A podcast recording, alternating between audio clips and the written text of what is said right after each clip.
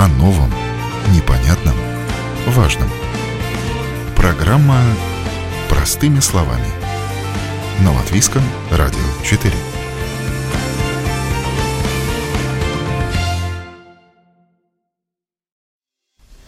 Здравствуйте! У микрофона Марина Талапина, за операторским пультом Реннис Будзе, музыкальный редактор программы Кристина Золотаренко. Сегодня впервые на Латвийском радио 4 выходит программа «Простыми словами».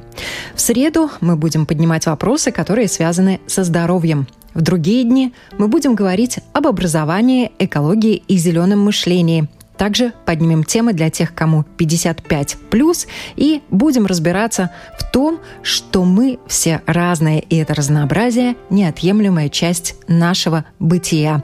Ну а сегодня, в этот праздничный день, мы поговорим о том, каким запомнят 2019 год медики, чего они ждут от 2020 года, а также узнаем, как сказать доктору спасибо, если взятки давать нельзя, а поблагодарить очень хочется.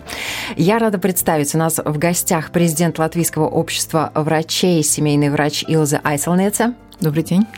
И также член правления Ассоциации молодых врачей, резидент-радиолог больницы Галлизерс Артур Шилов. Здравствуйте. И хочется, конечно, начать э, наш разговор с викторины – о госбюджете 2020 года, к участию в которой были приглашены политики. Э, Ее инициировали медики, Латвийское общество врачей, Латвийская ассоциация молодых врачей, Латвийская ассоциация медсестер в сотрудничестве с организаторами мероприятия «Игры разума». Вот э, были приглашены депутаты Сейма, министры, премьер-министр, все пришли.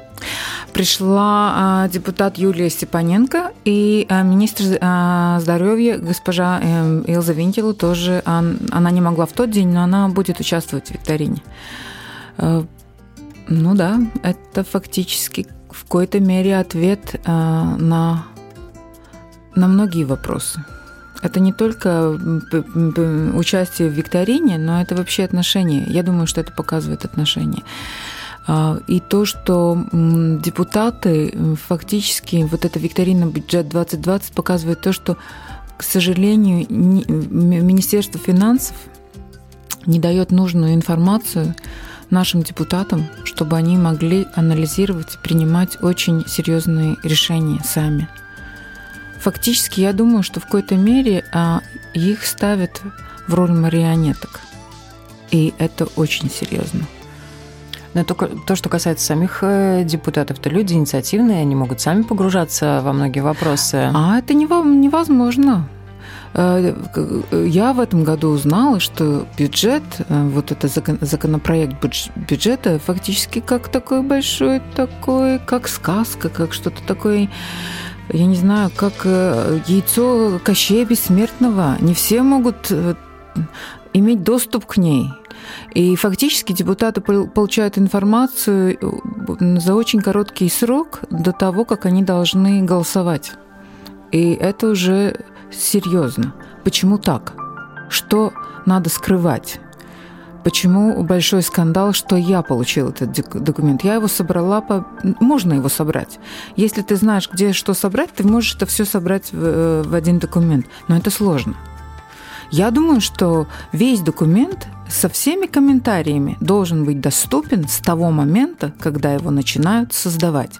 Я думаю, что не надо к нам относиться как к идиотам, которые ничего не понимают и которым просто надо сказать «закройте рот, а мы все за вас решим».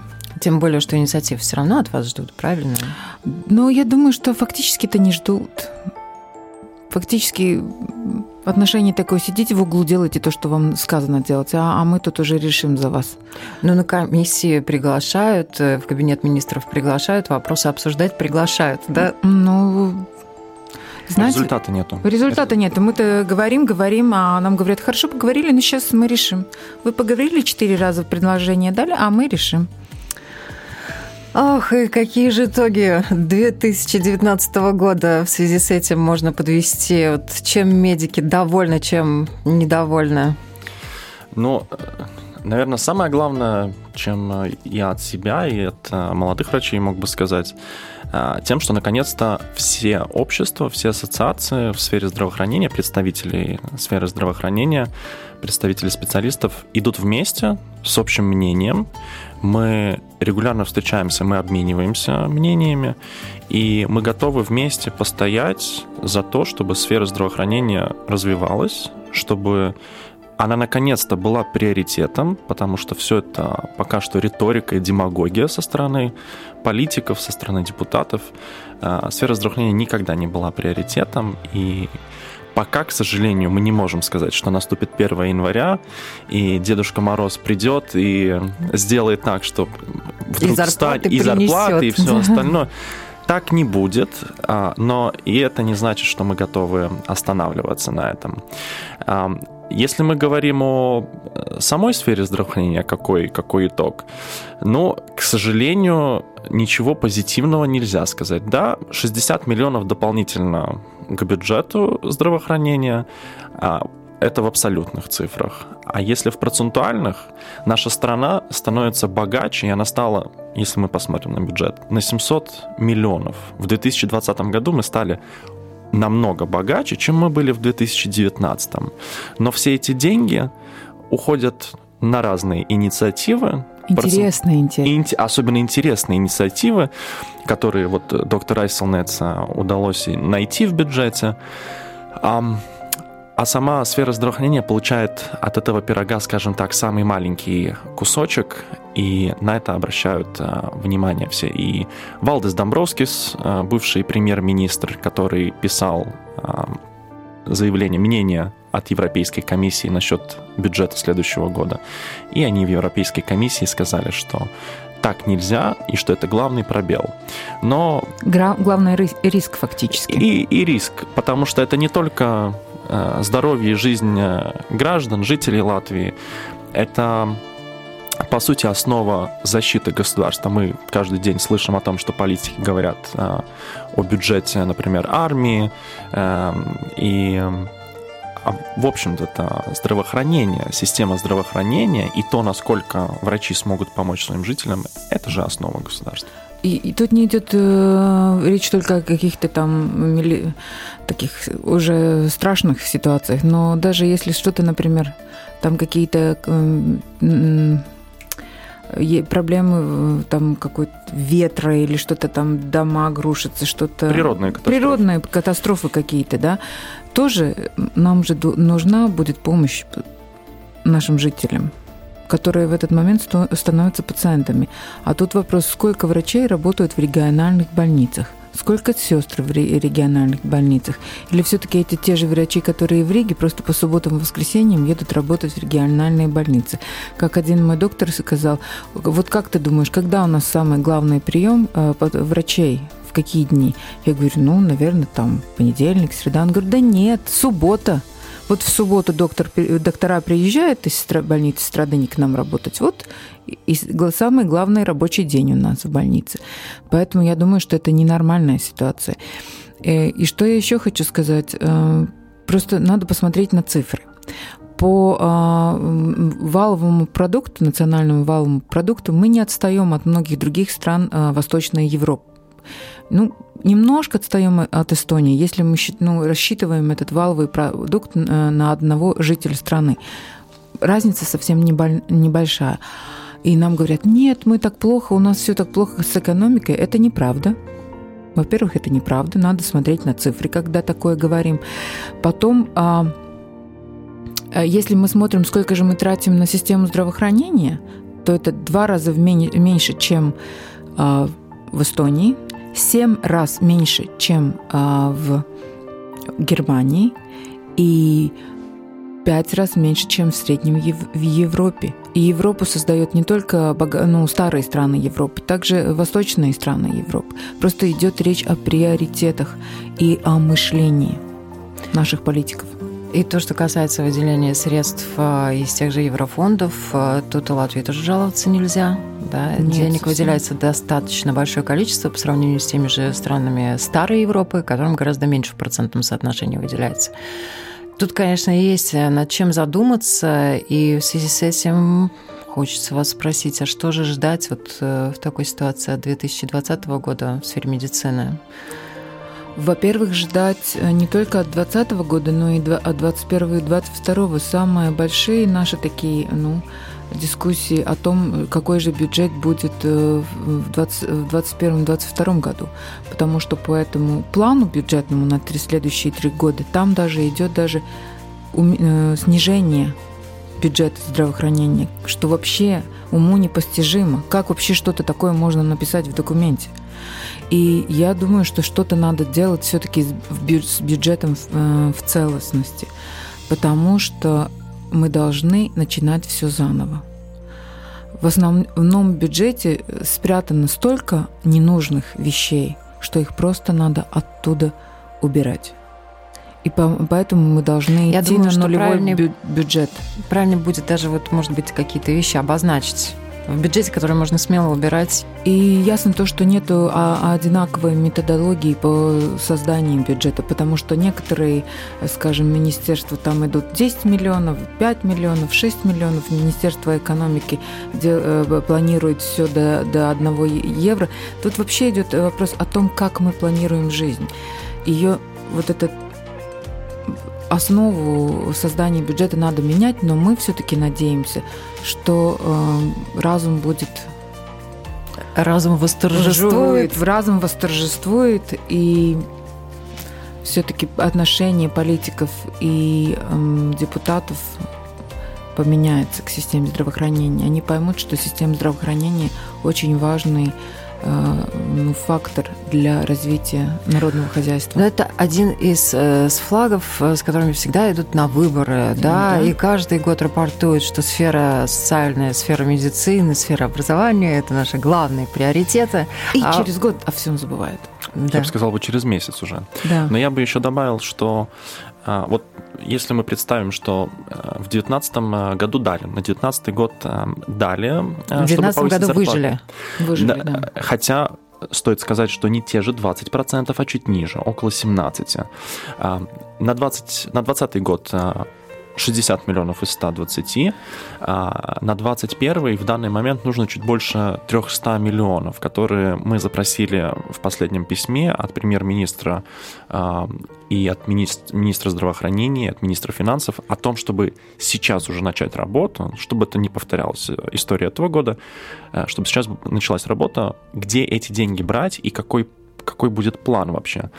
Но даже если мы представим, что все эти деньги бы дали, и сейчас зарплаты повысились бы на 20, на 20, на 20, это мы бы, мы даже не приблизимся к среднему что получают по Европе и какие цифры в Европе. Это значит... Даже к Эстонии уже не приближимся. Да, потому что Эстония 10 лет назад подумала о том, во время кризиса, это 8-9 год, они подумали о том, что наш, они поняли, все врачи уезжают, начинается кризис, все будет только хуже. Поэтому они приняли долгосрочный план о том, как они будут повышать зарплаты, э, что требовало намного меньшей суммы каждый год, но повышение было в течение 10 лет.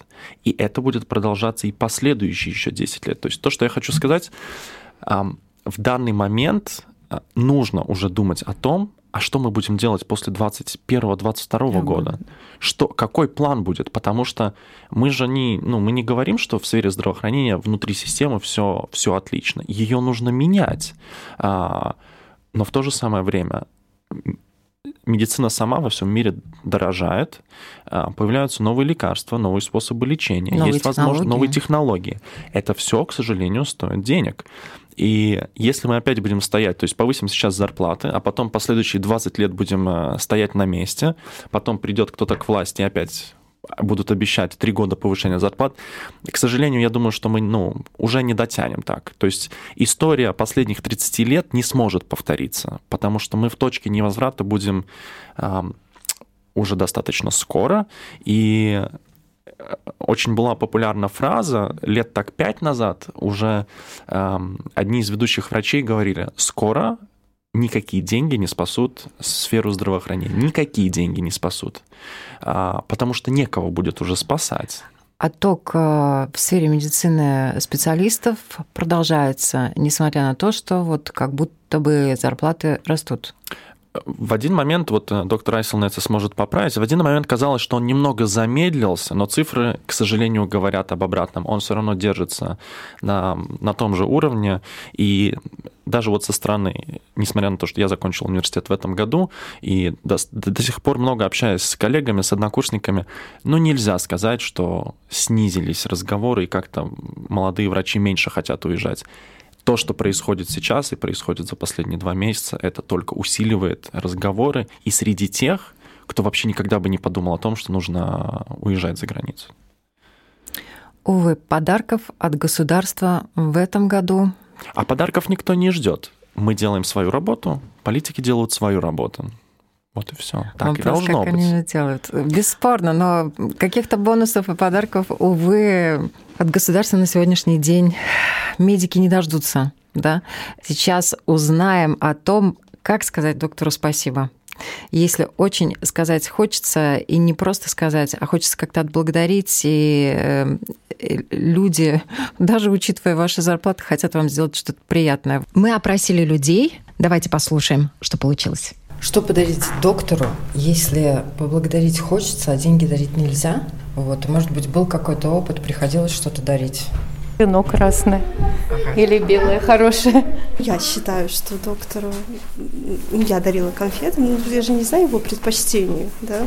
А конфеты это ну, самый, я думаю, вариант. Ну, не ошибешься просто.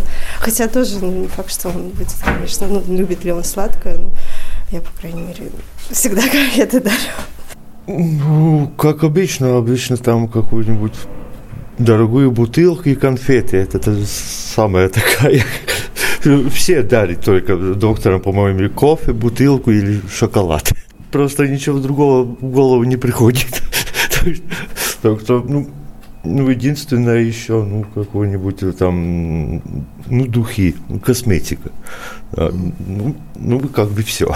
Если вам приходится дарить что-то доктору, хочется подарить что-то доктору, как вы подарок выбираете, что вы дарите, почему? Ну, вообще вот э, про деньги я против этого. Я считаю, что у докторов уже есть зарплата, да, и как бы, что это их э, профессия вылечить человека, поэтому здесь уже, ну, как бы это не должно быть обязательно. Не должно быть так, что человек там, проводя операцию или вылечив, на что-то рассчитывает. То есть это входит в его обязанности. А если у, собственно, пациента возникает э, желание как-то отблагодарить. А, мне кажется, можно узнать предпочтения, как-то, не знаю, поспрашивать докторов, потому что, ну, например, ты подаришь алкоголь, да, человек не пьет, и как бы, ну, как-то, или подаришь конфеты, а человек на диете сидит, и, ну, наверное, это будет не очень правильно. То есть, может быть, узнать у каких-то его коллег или там, если есть возможность у родственников, что он любит, и сделать какой-то, ну, действительно подарок. Если такой возможности нет, то, ну, вот, как я сказала, какие-то конфеты обычно дарят, э, может быть, что-то, бутылочку чего-то. Наверное, вот так вот. Если женщина, цветы можно подарить. Вот, то есть, ну, какие-то стандартные символические подарки. Может быть, какие-то наборы чая, кофе, вот что-то такое. Тоже все, все обычно любят, всегда пригождается дома. Ну, я знаю, у меня мама, вот иногда она все, там какую-то шоколадочку, там набор конфет может подарить. Шоколадки, коробки конфет. Можно подарить какой-то спиртной напиток, так, чтобы он был в пределах допустимой суммы, не соответствующей взятке, то есть это, кажется, до 10 евро. Ну, бутылка вина подходит под это ограничение. Эмоции. Эмоции – самый лучший подарок. Эмоции могут быть разные. Это может быть подарочная карта в оперу, это может быть, ну, в смысле, билет, это может быть те же самые конфеты. Все-таки это же приятное ощущение, когда тебя кормят конфетами. Но не каждый доктор э, любит сладкое, поэтому лучше, наверное, думать о каком-то более таком универсальном подарке. Может быть, я не знаю, авиабилет куда-нибудь еще там на Air Baltic заплатил подарочную карту, и вот тебя, или Визер, или еще другую компанию, неважно какую. Вот, символично, но приятно. Можно просто открытку. Ну, учитывая, что цветы и конфеты доктор не пьет, а деньги дарить нельзя, не знаю, улыбку благодарность.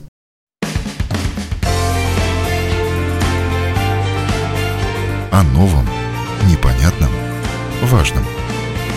Программа «Простыми словами» на Латвийском радио 4.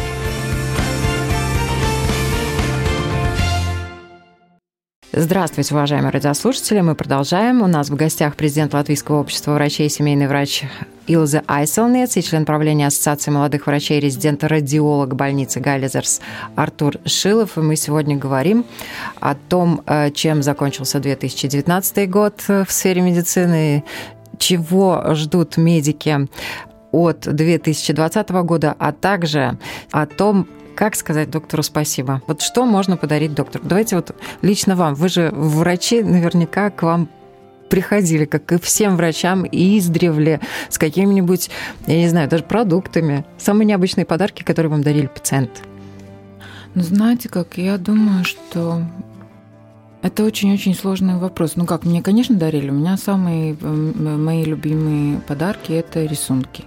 У меня прекрасные рисунки и детей, и молодых э, сейчас уже будущих художников, и прекрасно у них целая стенка будет скоро создана с этими э, рисунками. Я думаю, прекрасные подарки. Пациенты иногда давят цветы, дарят э, цветы. Но я вообще никогда не думаю о том, что мне нужны какие-то подарки. Если вот со, со, с моей стороны, я думаю, что самый, самый большой подарок для меня, когда пациент в следующий раз приходит и говорит, доктор, знаете, вот то, что вы говорили, это было правда. Я следовала вашим советам и намного лучше. Вот это самый большой подарок. И других подарков вообще-то и не надо.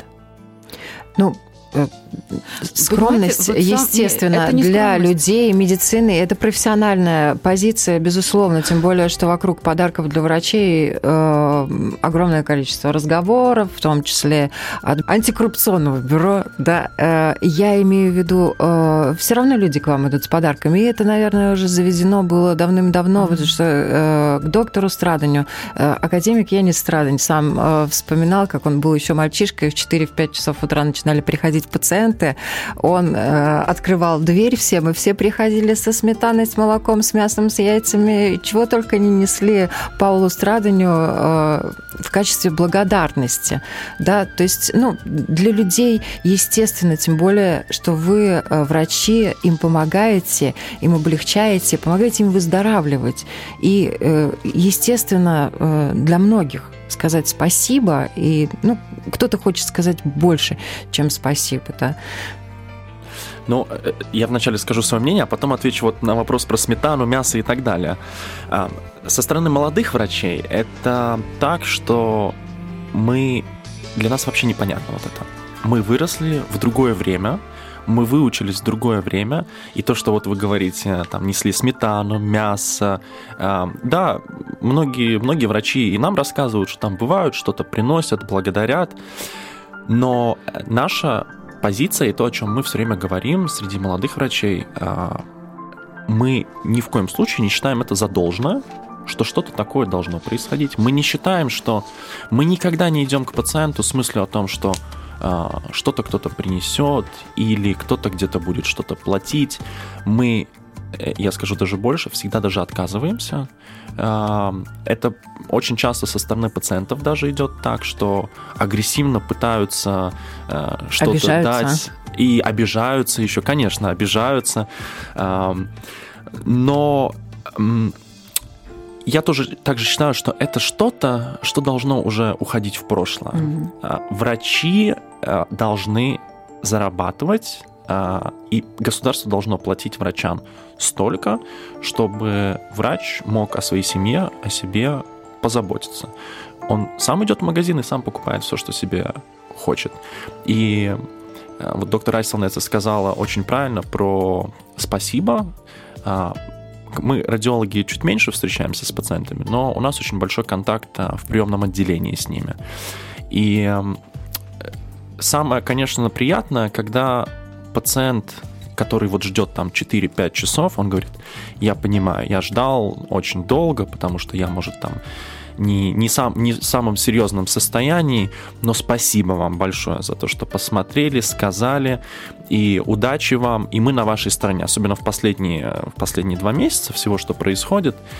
А, есть и вторая сторона, очень часто пациенты говорят, что вот как так, я здесь жду 4 часа, не понимают того, что к сожалению, до них нужно было взять и принять пациентов, которые находятся в очень серьезном случае, и там иногда э, вопрос в нескольких минутах, а не в часах.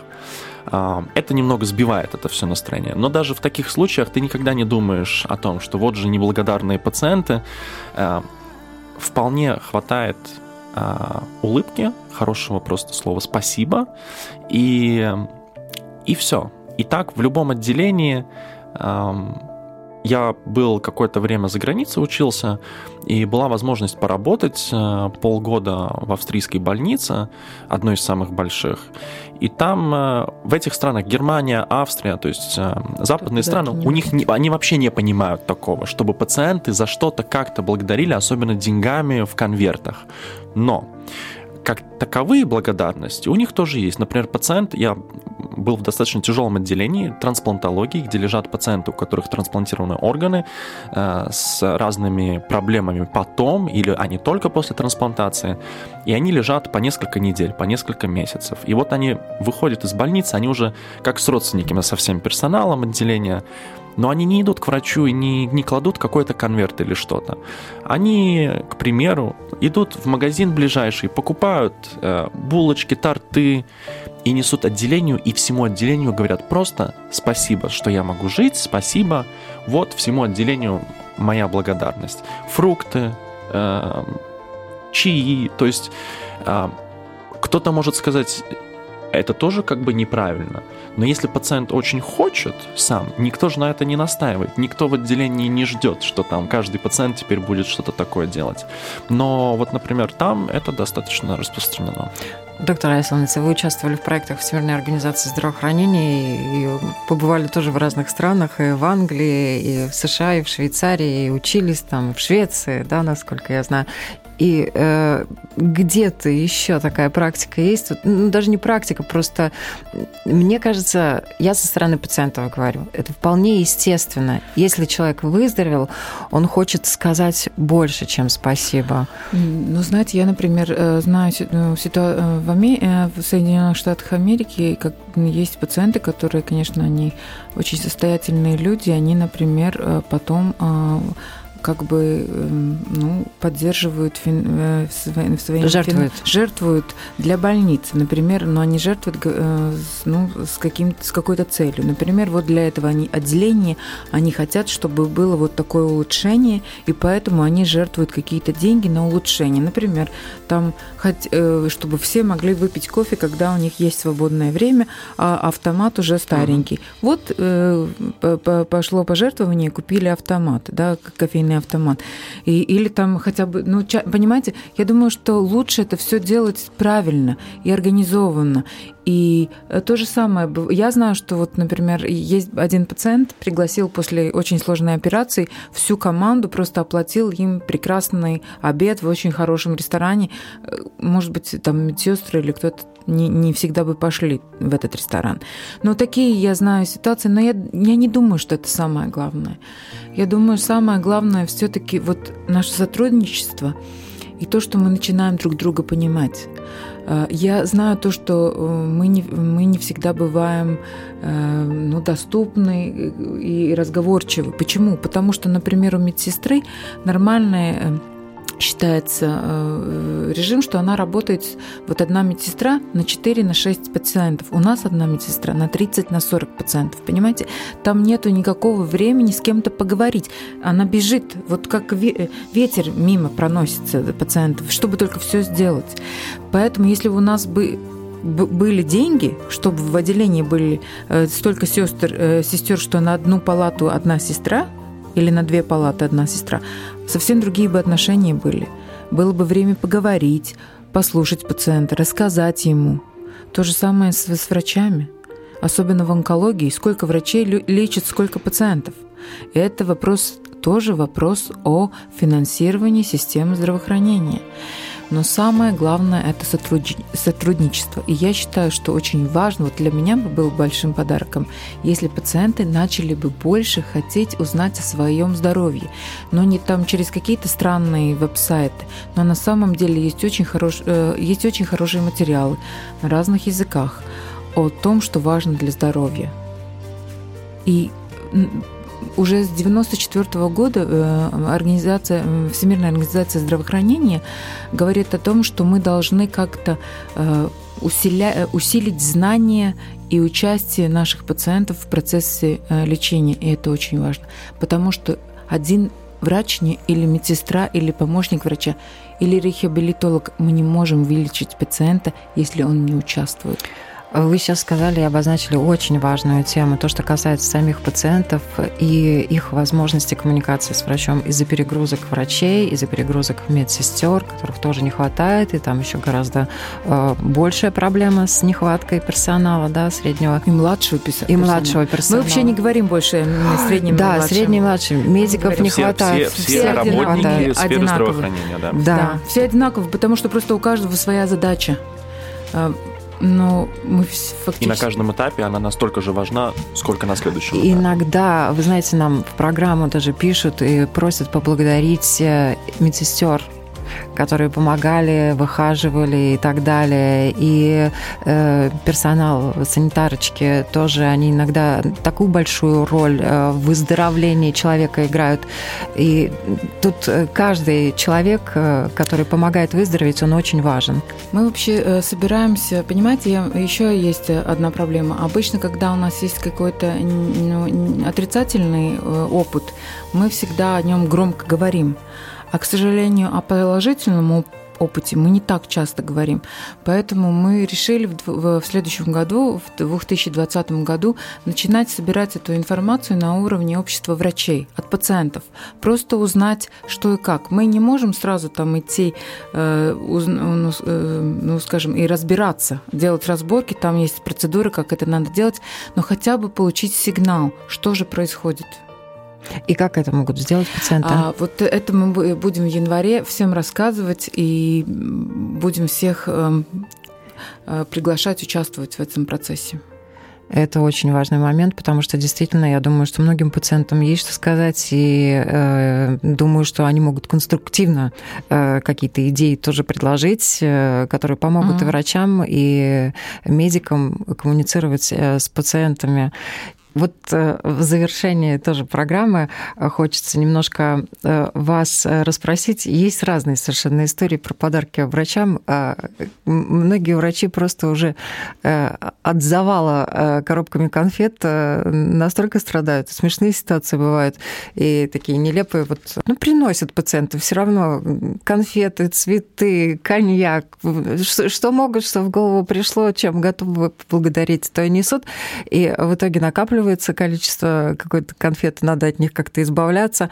Вот. И одна доктор э, начала раздавать своим знакомым друзьям коробки конфет, и вот знакомые открыли, а там они конфеты, а деньги положили. Что с этим делать? Э, Бюро по предотвращению коррупции говорит, что нельзя ни в коем случае. Мало того, у нас все преследуется правильно, если говорить серьезно, то это достаточно серьезно уголовно наказуемо, и э, может быть штраф, а может быть и пять лет. Вот что делать в такой ситуации? Доктор даже не помнит, кто ему подарил эту коробку. А я вообще думаю, и что... кого наказать? И не надо, может быть. И вот я бы всем людям, которые вот эти деньги в коробку стараются как-то положить и доктору отдать, мое предложение – лучше заплатить налоги. Потому что если заплатим налоги, тоже будет лучше и врачам, и учителям и на пенсии больше хватит. Я думаю, что все-таки мы должны менять это мышление. Один ты не воин. И то же самое насчет денег. Мы можем деньги держать в, своей, в своем кармане, но очень важно их все-таки отдать э, через налоги в наш общий кошелек. И мы должны начинать на налоги смотреть как наш общий кошелек. И мы должны заставить наших депутатов и политиков – не, не, не выделывать штучки с нашим кошельком. И мы собираемся в следующие годы следить за тем, что творится с нашим кошельком. Это очень важный момент. Я надеюсь, что у вас все получится. И в завершении нашей программы пожелания пациентам и пожелания медикам. Если хотите пожелать что-то политикам, тоже пожелайте. Я всем желаю здоровья и такого позитивного отношения к миру и любви потому что любовь – это самое главное. С моей стороны, я бы сказал бы пациентам, а, больше заботиться о своем здоровье, больше ходить, а, выходить на улицу, больше гулять, дышать свежим воздухом, питаться хорошо. И тогда, надеюсь, что придется меньше обращаться к врачам.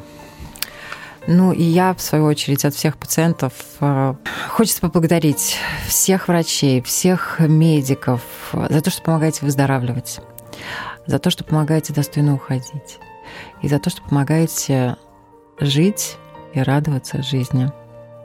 Всем светлого нового 2020 года!